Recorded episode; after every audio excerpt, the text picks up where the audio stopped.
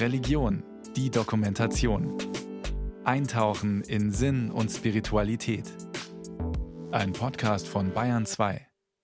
De Gaulle und Adenauer küssen sich nach französischer Sitte auf beide Wangen. Und damit ist die Aussöhnung zwischen den beiden Nachbarvölkern, die sich im Laufe ihrer Geschichte so tiefe Wunden beigebracht haben, eine geschichtliche Tatsache geworden. Vor 60 Jahren wurde die deutsch-französische Freundschaft mit dem Élysée-Vertrag vom Bundeskanzler der BRD Konrad Adenauer und dem französischen Staatspräsidenten Charles de Gaulle besiegelt. 1963 nur 18 Jahre nach Ende des Zweiten Weltkriegs. Dass es zu diesem Vertrag und zur offiziellen Aussöhnung der beiden ehemaligen Erbfeinde Deutschland und Frankreich kam, ist aber nicht nur das Werk dieser beiden Staatsmänner, sondern ist vor allem dem französischen Politiker Robert Schumann zu verdanken.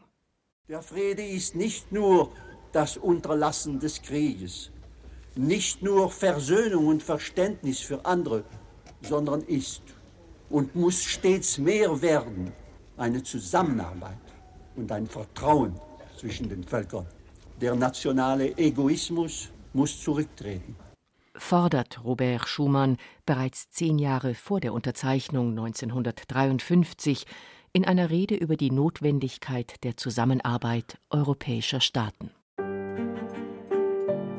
Schumann sprach fließend Deutsch und Französisch Geboren wurde er als Reichsdeutscher in Luxemburg. Schumann stammte von der Grenze, kannte beide Welten und beide Sprachen. Und er überwand Grenzen. Er studierte in Bonn, München, Berlin und Straßburg Rechtswissenschaften. 1910 schloss er die Promotion in Jura in Straßburg auf Deutsch ab, denn das Elsass gehörte damals zum Deutschen Reich, genauso wie Lothringen, wo er 1912 in Metz das zweite Staatsexamen ablegte. Im Ersten Weltkrieg war der Jurist in der deutschen Verwaltung in Lothringen tätig. Als Lothringen nach dem Ersten Weltkrieg wieder französisch wurde durch den Versailler Vertrag, wurde Schumann französischer Staatsbürger. Im Zweiten Weltkrieg schloss er sich der Resistance an, dem französischen Widerstand, und kam in deutsche Gefangenschaft. Schon während seiner Haft sprach er über Versöhnung. 1946 wurde Schumann französischer Finanzminister, ein Jahr später Ministerpräsident und von 1948 bis 1952 französischer Außenminister. Später war er Präsident des Europäischen Parlaments. Ein eindrucksvoller Mann muss er gewesen sein. Bescheiden, intelligent und sehr gläubig. Hans Mayer, ehemaliger bayerischer Kultusminister, Publizist und Politikwissenschaftler, der in der französischen Besatzungszone in Freiburg aufgewachsen ist und inzwischen 91 Jahre ist, erinnert sich noch gut an den außergewöhnlichen Politiker.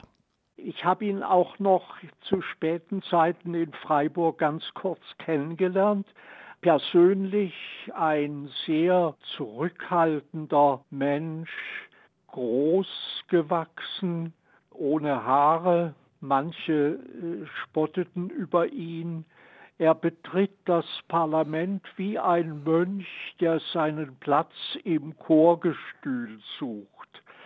Seine Selbstlosigkeit beeindruckte die Menschen. Viele sahen in ihm schon zu Lebzeiten einen heiligen, selbstpolitische Gegner.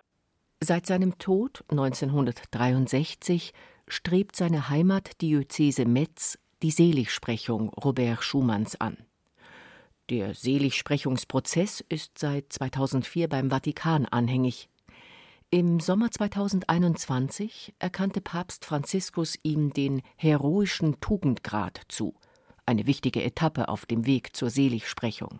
Was fehlt, ist ein Wunder. Aber ist die deutsch-französische Freundschaft vielleicht ein Wunder? Klaus Unterburger, Kirchenhistoriker an der Ludwig-Maximilians-Universität München, erklärt, dass man den Wunderbegriff durchaus weiterfassen kann. Auch ein Zeichen, das auf etwas Göttliches hinweist, kann als Wunder verstanden werden. Das muss nicht unbedingt ein Wunder in dem Sinn sein, dass da ein Naturgesetz durchbrochen wird. Und so könnte man schon sagen, auch wenn man erklären kann, warum es nach dem Zweiten Weltkrieg zu dieser deutsch-französischen Aussöhnung gekommen ist, ist es doch irgendwie etwas Zeichenhaftes, dass etwas Neues geschieht. Und das kann doch irgendwie, wenn solche neuen Impulse eben stark vom christlichen Glauben getragen sind, wie bei Robert Schumann, doch sowas auch wie ein Zeichen sein. Hallo Ernst, grüß dich. Bonsoir. Bonsoir. Bonsoir Cécile, bonsoir Dorothée et Isabelle. Bonsoir, guten Abend. Etwa 50 Sängerinnen und Sänger, Chanteurs et Chanteuses kommen jeden Donnerstag ins Pfarrheim von St. Maximilian in München. Den deutsch-französischen Chor gibt es seit 1968. Gemeinsam singen, reden, essen, reisen, Konzerte geben. Freundschaften schließen. Auch Musik machen kann Engagement für den Frieden zwischen den Völkern sein. Meines Verdienst äh, allein äh, zwar nicht, denn ich bin nur zehn oder zwölf Jahre lang in diesem Chor. Diese Musik und dieses Konzept und diese Freundschaft ist echt so schön, dass wir jetzt sehen, dass Frieden ist möglich und äh, das macht viel Spaß.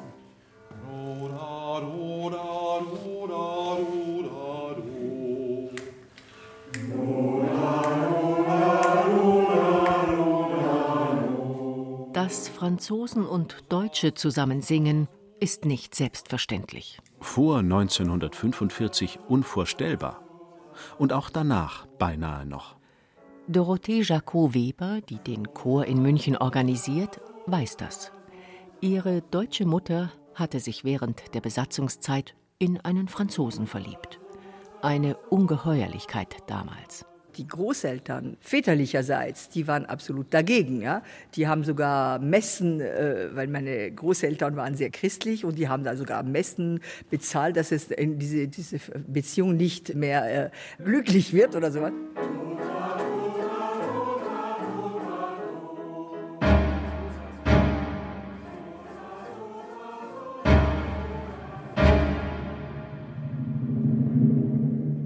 Lange waren Deutschland und Frankreich politisch vor allem eines: Feinde. Weiß Kiran Klaus Patel, Professor für europäische Geschichte an der Ludwig-Maximilians-Universität München.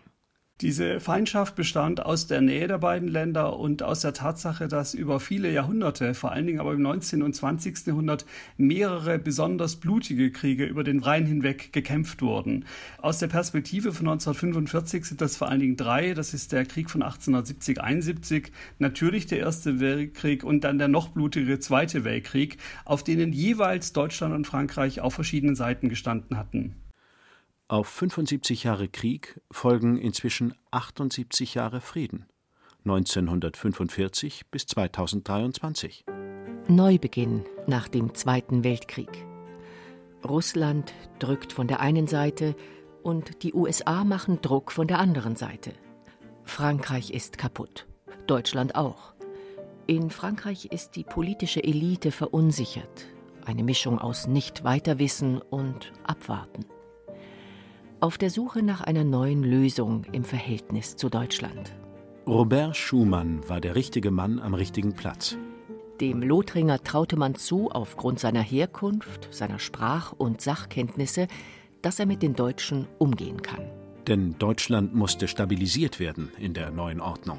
Man musste sich mit Deutschland arrangieren. Ein zweites Versailles, da war man sich einig, würde nicht zu dauerhaftem Frieden und Stabilität in Europa führen. Robert Schumann und der Wirtschaftsexperte Jean Monnet hatten eine Idee. Le gouvernement français propose de placer l'ensemble de la production franco-allemande de charbon et d'acier sous une haute autorité commune. Der Schumann-Plan.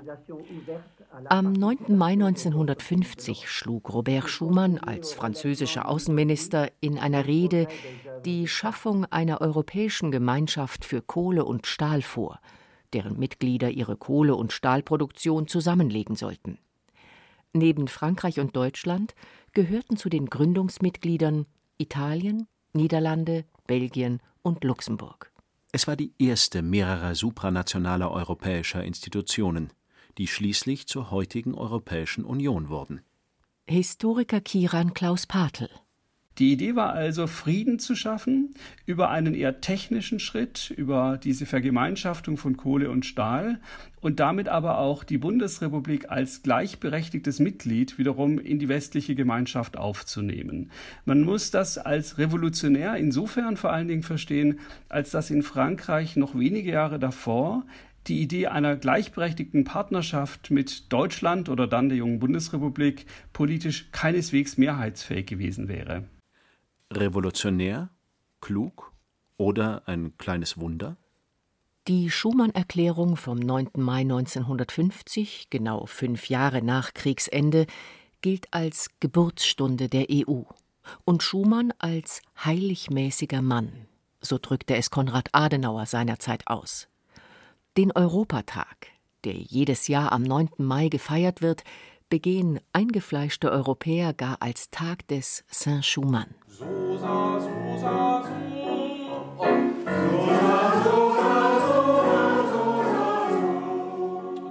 Ist es ein Wunder? Vielleicht, das ist auch ein Wunder. Vielleicht ist die deutsch-französische Freundschaft ein Wunder. Ja, ja, das meine das müsste man sagen, ja. Politisch ein Wunder. Aber sonst, also verglichen zu Lourdes mit Bernadette oder, also das ist natürlich schon ganz was anderes. Dorothee und ihre Freundin Isabelle vom deutsch-französischen Chor in München finden die Vorstellung amüsant, dass Robert Schumann ein Heiliger so wie die Bernadette aus Lourdes wird. In den südfranzösischen Wallfahrtsort pilgern massenweise Menschen aus aller Welt und hoffen auf Heilung ihrer Krankheiten. Das sei doch etwas ganz anderes. Und außerdem, zur deutsch-französischen Freundschaft haben ja ganz viele Menschen ihren Beitrag geleistet. Es reicht nicht die Idee oder die, der Grundgedanke, wenn kein nicht Adenauer gewesen wäre und de Gaulle zum Beispiel. Äh, und Sie? Ja, und wir ja natürlich. Und man, was wir vielleicht in dem Zusammenhang auch erzählen können, du wie ich, wir haben Kinder, wir haben ja. sie äh, zweisprachig äh, ja. aufwachsen lassen. Äh, die, sind, die sind Kinder, sind Europäer, also ja. das sind keine Deutsch oder Französisch. Wie soll ich sagen, das ist eine unglaubliche Öffnung ungefähr bei jeder Generation wird es noch erweitert. Also mein Sohn auch, wir waren immer in Frankreich in, in den Ferien, Village Vacances und dann hat man immer zu ihm gesagt, qu'est-ce que tu es toi? Und dann hat er gesagt, je suis européen. Das hat er wirklich gesagt. Also ich war ganz paff, das war unglaublich. Ja.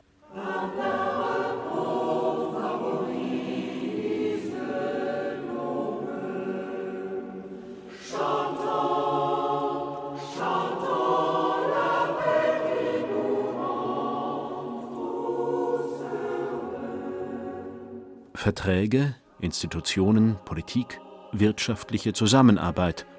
Alles ist wichtig. Aber ohne die Zivilgesellschaft geht es nicht. Ohne die Bereitschaft der Menschen zur Versöhnung. Ohne unzählige Initiativen auf beiden Seiten. Ohne persönliche Kontakte. Ohne das Bemühen und die Beharrlichkeit ganzer Generationen nach den beiden Weltkriegen. Persönliche Kontakte sind für mich alles. Die Verträge sind so ein Wortfundament, aber was drinsteht, muss dann auch gelebt werden. Ich glaube, ein Musterbeispiel war die Schaffung vom Office Franco-Allemand de la Jeunesse, vom deutsch-französischen Jugendwerk. Denn Millionen von Jugendlichen, von, von Kindern aus beiden Ländern haben an über 300.000 Austauschprogrammen teilgenommen. Und da kann man sich danach nicht mehr bekriegen. Findet Francine Singer. Ihr Leben hat sie der deutsch-französischen Freundschaft gewidmet. Ob als Lehrerin oder Journalistin beim Bayerischen Rundfunk und als Beraterin für Arte und auch ganz persönlich. 70 Jahre sind vergangen, seit sie als Kind beschloss, Deutsch zu lernen. In einer kleinen nordfranzösischen Provinzstadt die zweimal von den Deutschen plattgemacht worden war, im Ersten und im Zweiten Weltkrieg. 1962 kam sie zum Studium nach Heidelberg, ein Jahr vor Unterzeichnung des Élysée-Vertrags. Ich erinnere mich noch genau, es war ein enorm bewegendes Ereignis. Und ich spürte in diesem Moment, die Freundschaft ist besiegelt. Es gibt kein Zurück mehr.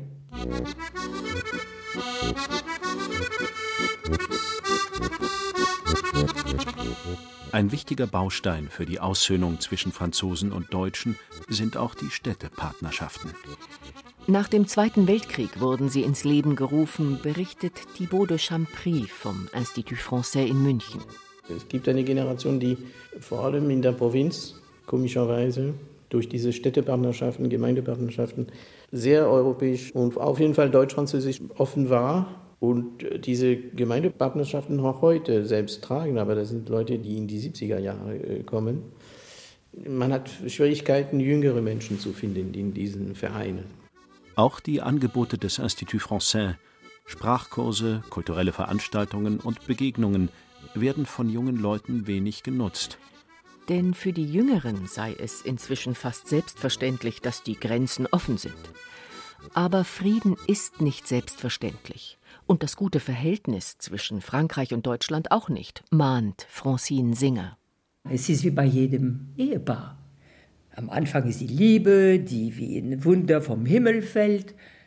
Aber mit den Jahren verändert sich dieses Gefühl und äh, muss gepflegt werden. Hier wie dort muss man die Beziehung jeden Tag neu erfinden, und zwar durch Kreativität. Und das ist harte Arbeit, die sich aber lohnt, finde ich.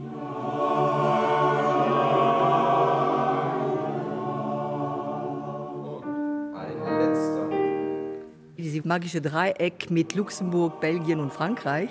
Und da sind wir auch mal hingefahren zu diesem Haus von Robert Schumann. Das ist einfach sehr bewegend, eigentlich, wenn man da in dem Haus ja ein bisschen dieses Feeling einfach von diesem Europavater sozusagen ein bisschen fühlt. Und es ist auf jeden Fall eine Reise wert. Von der Stiftung auch, die bieten das auch für Schüler, auch so Workshops und so.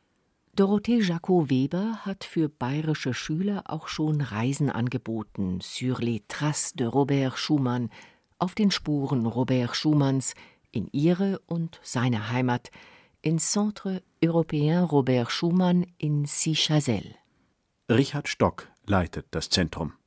Er war ein frommer Katholik, gehörte zum sozialen Katholizismus und war aber sehr bewusst auch, dass er eine Verantwortung hat in der Zivilgesellschaft. Und sein Motto war, wenn man glaubt, dann muss man in der Zivilgesellschaft nach diesen Werten agieren, um eine Gesellschaft aufzubauen für alle, mit alle.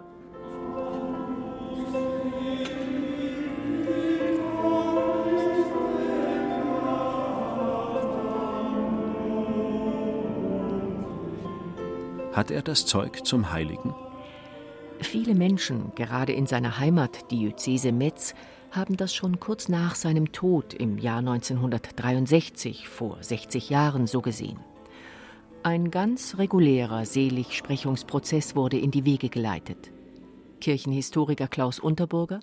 Erst wird untersucht sein Leben, es wird dann gesagt, dass er Glaube, Hoffnung und Liebe, aber auch Gerechtigkeit und das andere, was man Tugend nennt, vorbildlich gelebt hat. Und dann wartet man sozusagen, dass die Anrufung, die Verehrung im Kirchenvolk dann auch dazu führt, dass Gott das durch ein Wunder bestätigt. Also so ist zumindest das Regularium.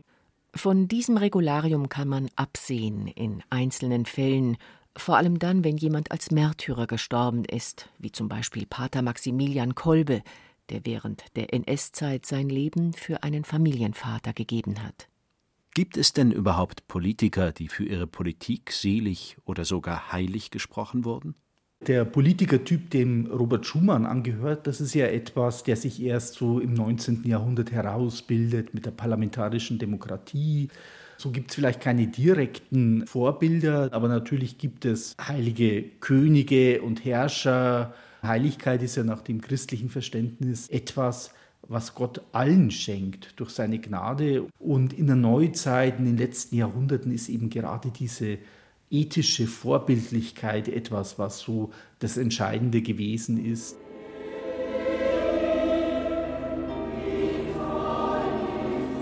Schumann, ein moderner Heiliger? Ja, also ich meine, es ist natürlich ein anderer Typus, aber es ist doch jemand, der sehr viel Kraft aus dem Glauben geschöpft hat, der, wenn er konnte, täglich die heilige Messe besucht hat. der während seiner Studienzeit in Bonn mit der liturgischen Erneuerung vom Kloster Maria Laach verbunden gewesen ist und in seiner Heimat in Lothringen sehr stark in der christlichen Bewegung aktiv war. Schon vor dem Ersten Weltkrieg gab es internationale Zusammenschlüsse von Politikern, die auf sogenannten eucharistischen Treffen gewisse Ideale ausarbeiteten, berichtet der Kirchenhistoriker Klaus Unterburger. Dass das Geistige, das Kulturelle eine verbindende Kraft ist, die die Kraft hat, über den Nationen zu stehen. Und solche Konzepte, die kommen schon auch aus einer Glaubensprägung, aus einer politischen Tradition, aus einer Verbindung einer christdemokratischen Elite, wo eben der Glaube ganz konkret wirkt und in ganz konkreten Europavisionen sich auch niedergeschlagen hat. Schumann verkörpert den Gedanken, dass das kulturell Geistige über dem Materiellen steht. Ich finde das ganz beeindruckend, dass das am Anfang der Europäischen Union, wo wir meinen, sie verliert sich manchmal in irgendwelchen kleinlichen Regelungen und Gesetzen, dass eine solche Vision, die den Menschen groß und tiefgehend interpretiert, dass die eigentlich am Anfang von Europa und dem europäischen Einigungsprozess steht. Selig, ja oder nein? Der ehemalige CSU-Politiker Hans Mayer weiß aus der Erinnerung, dass der französische Christdemokrat sich selbst sicher nicht so gesehen hätte. Schumann sah sich keineswegs als Heiliger, erwischte Anspielungen dieser Art mit einem Scherz beiseite. Auch wenn Hans Mayer selbst die Seligsprechung befürwortet. Viel wichtiger ist ihm, dass Schumanns Leistungen und Visionen nicht vergessen werden. Heute wird ja in der Öffentlichkeit die deutsch-französische Versöhnung eher dem Paar Adenauer de Gaulle zugeschrieben. Aber de Gaulle hat Schumann förmlich weggedrängt. Man muss Schumann wieder auf den Sockel stellen. Er selber hat nie, im Unterschied zu de Gaulle, sich selber gefeiert und ist daher heute fast vergessen. Ein moderner Seliger ist beispielsweise der Jesuit Pater Rupert Meyer, der im katholischen Widerstand während der NS-Zeit aktiv war und im November 1945 gestorben ist. 1987 wurde er selig gesprochen. Für viele Gläubige in München ist das Grab des Jesuiten in der Bürgersaalkirche ein wichtiger Ort. Das allein, der Strom der Betenden, würde seinem Mitbruder, dem Jesuitenpater Karl Kern in München, schon als Beweis seiner Heiligkeit reichen. Was ein Rupert Meyer, der als brennender Prophet gegen dieses Unrechtssystem diese Jahre des Schweigens auf sich genommen hat. Das ist eigentlich Glaubenskraft genug. Selbst in der Bibel steht, auch Jesus habe sich in seiner zweiten Wirkungshälfte Wunder kritisch gezeigt, weiß Pater Kern. Das Wunder sei der Glaube. Ich glaube, der Mensch lebt vom Wunderbaren. Diese Sehnsucht nach einer verwandelten Welt. Und dieser Traum sitzt sehr tief im Menschen. Und das, was zwischen Deutschland und Frankreich passiert ist, ist wirklich wunderbar. Wir bräuchten eigentlich neben dem Verteidigungsministerium ein Friedensministerium, um das einzuüben, wie gehen Schritte aufeinander zu. Auch gerade jetzt in diesem furchtbaren Krieg zwischen Ukraine und, und Russland. Es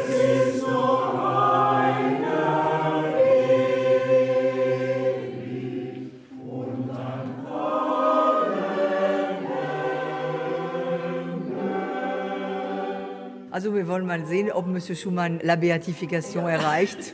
Ich weiß jetzt nicht, ob man das unbedingt anstreben sollte. Ja gut, man kann natürlich sagen, äh, vom Glauben her ist es schön, eine schöne Sache natürlich, dass man auch an den Frieden glaubt. Und Monsieur Schumann ist natürlich eine Verkörperung dieser Bemühungen natürlich. Ich höre es jetzt zum ersten Mal. Ich bin schockiert. Im deutsch-französischen Chor in München stößt die Idee der Seligsprechung Robert Schumanns auf Skepsis.